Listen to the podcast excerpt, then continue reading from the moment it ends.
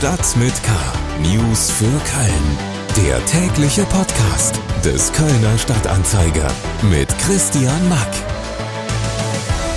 Hallo und herzlich willkommen zu unserem täglichen Podcast, zu unserer täglichen Dosis News für die Ohren vom Kölner Stadtanzeiger. Schön, dass Sie auch heute wieder reinhören.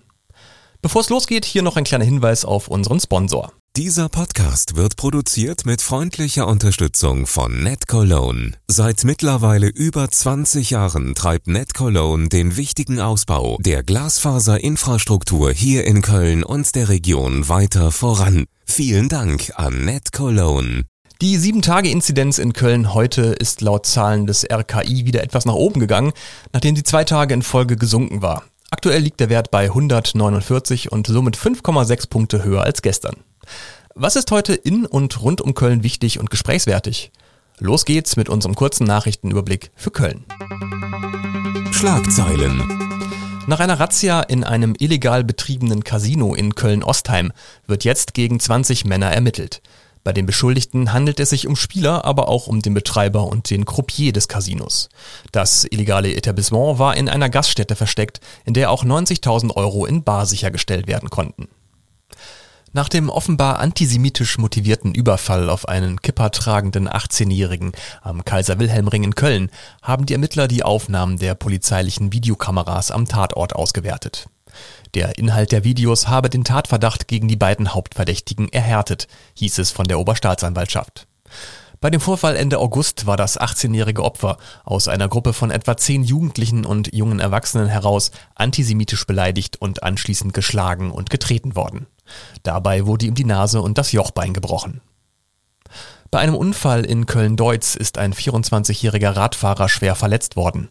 Der Mann fuhr laut Polizei am Mittwochabend gegen 20 Uhr auf dem Auenweg in Richtung Bahnhof Deutz, als ihn ein 31-jähriger Autofahrer beim Abbiegen erfasste. Zeugen zufolge soll der Radfahrer bei Rotlicht über die Straße gefahren sein. Rettungskräfte brachten den Kölner mit schweren Kopfverletzungen in ein Krankenhaus. Die Ermittlungen laufen. Das war das News Update. Jetzt kommen wir zu den Themen, die wir Ihnen im Gespräch mit Kolleginnen und Kollegen des Kölner Stadtanzeiger besonders näher bringen wollen. Corona News. Dass die Corona-Pandemie global schreckliche Folgen hat, sollte, mal abgesehen von unverbesserlichen äh, Verschwörungsideologen, jedem klar sein, der in letzter Zeit eine Nachrichtensendung verfolgt hat. Bilder von überfüllten Intensivstationen gingen und gehen immer noch den Pandemiewellen folgend um die Welt. Corona hat aber nicht nur kurzfristige Folgen für die Gesundheit, sondern kann sich als Long-Covid oder Post-Covid auch Monate nach der Infektion noch negativ auf Betroffene auswirken. Medizinerinnen und Mediziner haben jetzt einen Leitfaden zu den Langzeitfolgen von Covid-19 veröffentlicht, der den aktuellen Stand der Forschung wiedergibt, auch wenn das Phänomen noch relativ neu ist. Redakteurin Eva Kunkel hat sich damit beschäftigt und ist mir über Internet zugeschaltet. Hallo Eva. Hallo Christian. Long-Covid und Post-Covid. Wo ist da der Unterschied und wie viele Menschen sind überhaupt von den Langzeitfolgen betroffen? Ja, also weder von Long-Covid noch von Post-Covid gibt es bisher einheitliche Definitionen. Gemeint sind damit generell die Langzeitfolgen einer Covid-19-Infektion. Die Autorinnen und Autoren der Studie sprechen von Long-Covid, wenn die Beschwerden nach der Covid-19-Infektion länger als vier Wochen andauern. Von Post-Covid sprechen sie, wenn die Beschwerden länger als zwölf Wochen andauern. Dazu, wie viele Menschen von Post-Covid bzw. Long-Covid betroffen sind, gibt es sehr unterschiedliche Einschätzungen. Die Autorinnen und Autoren der Studie sprechen von etwa 15 Prozent Betroffenen, die etwa drei Monate nach einer Covid-19-Infektion noch immer Beschwerden haben. Andere Studien sprechen von bis zu 40 Prozent.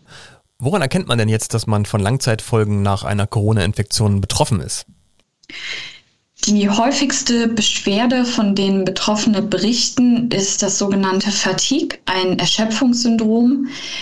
Die Betroffenen fühlen sich abgeschlagen, müde und dem ist auch mit ähm, Erholung und Schlaf nicht beizukommen. Andere Symptome sind Luftnot, eine geringere Leistungsfähigkeit, Kopfschmerzen oder auch Schlafstörungen. Und wie werden jetzt die Langzeitfolgen von Covid-19 behandelt? Noch gibt es keine wissenschaftlich basierte Therapie für Post-Covid bzw. Long-Covid.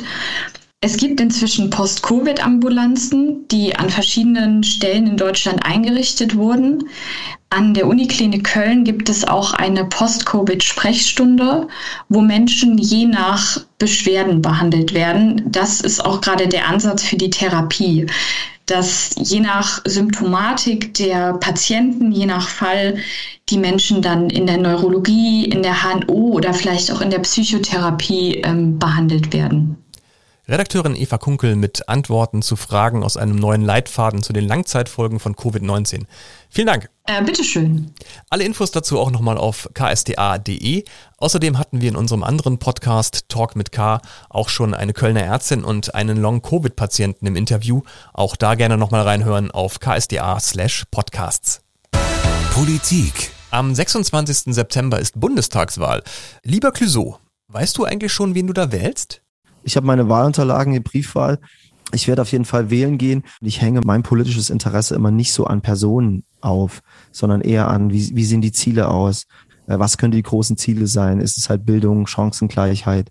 Äh, ist es, ist es die Umwelt? Äh, oder gibt es halt Ströme, wo man Gegenstrom bilden muss und auch aufzeigen, dass es nicht klar geht? Ja, das klingt, als könnte Musiker Clouseau da noch ein bisschen Entscheidungshilfe brauchen. Viele Wählerinnen und Wähler sind ja noch unentschlossen, welcher Partei sie ihre Stimme geben sollen. Und ähm, irgendwer bei Twitter hat neulich mal geschrieben, dass die Wahl ihn so ein bisschen an Schrottwichteln in der Weihnachtszeit erinnert. Also wer hier noch Orientierungshilfe im Politikdschungel braucht, für den gibt's jetzt die Lösung, nämlich den Wahlomat der Bundeszentrale über politische Bildung. Sie können das also ab sofort online machen. 38 Thesen zu allen politischen Bereichen stellt Ihnen dann dieser kleine Automat vor und Sie geben an, ob Sie diesen Thesen zustimmen, sie ablehnen oder die Sache neutral sehen. Und am Ende kommt raus, mit welcher Partei man die meisten Übereinstimmungen hat. Das ist jetzt zwar keine Wahlempfehlung, aber eine nette Hilfe, seine eigenen politischen Positionen mit denen der Partei zu vergleichen. Probieren Sie es also gerne mal aus. Den Wahlomat finden Sie auch bei uns auf ksda.de.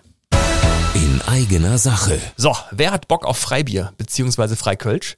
Äh, bei dieser Frage müssen die meisten Kölnerinnen und Kölner vermutlich nicht lange überlegen, um zu einer Entscheidung zu kommen.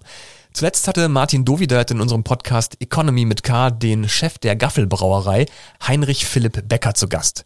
Das Gespräch gab's für unsere Abonnentinnen und Abonnenten als exklusiven Livestream zu sehen, kann aber auch als Podcast überall, wo es Podcasts gibt, nachgehört werden. Im Anschluss an das Gespräch hatten Leserinnen und Leser die Möglichkeit, Fragen direkt an Gaffelchef Becker zu stellen. Und einer wollte da wissen, Gibt es für die Gaffel-Mitarbeitenden eigentlich noch den sogenannten Deputatlohn, also quasi die Auszahlung eines Teils des Gehalts in Freibier? Ja klar, also ansonsten, also ansonsten, das ist einer der großen USPs, die man hat, wenn man bei einer Brauerei arbeitet. Ja, also man kann sich und seinen kompletten Freundeskreis irgendwie mit Freibier versorgen. Das ist wirklich eine ganz schöne Sache. Nee, Deputate gibt es. Das ist wirklich in allen Brauereien noch so Gang und Gäbe. Ich wüsste jetzt keine, die das nicht mehr hat. Und äh, genauso ist das bei der Gaffel. Und die Mitarbeiter nutzen das auch aktiv. Und ich sage halt auch immer, unsere Mitarbeiter sind mit unsere besten Markenbotschafter. Insofern ist auch schön, wenn die immer eine, ein eisgekühltes Gaffel Kölsch im Kühlschrank stehen haben oder eine Kiste irgendwie da haben und dann im Endeffekt mit Stolz die, äh, die Marke dann auch in ihrem Bekanntenkreis dann kommunizieren können. Das heißt aber übrigens nicht, dass die Leute bei Gaffel äh, immer bei der Arbeit Knülle sind, äh, denn während der Arbeit herrscht da absolutes Alkoholverbot. Man kann sich seinen Deputat aber natürlich auch in alkoholfreien Getränken auszahlen lassen, in Fassbrause zum Beispiel oder alkoholfreiem Bier. Die ganze Episode Economy mit K gibt's übrigens unter ksda.de slash podcasts. Das war's auch schon wieder für heute mit Stadt mit K. Ich hoffe, Ihnen hat's gefallen und Sie sind auch morgen wieder dabei. Vielen Dank auch nochmal an unseren Sponsor Net Cologne. Mein Name ist Christian Mack und ich wünsche Ihnen noch einen schönen Tag. Bis bald. Stadt mit K. News für Köln. Der tägliche Podcast.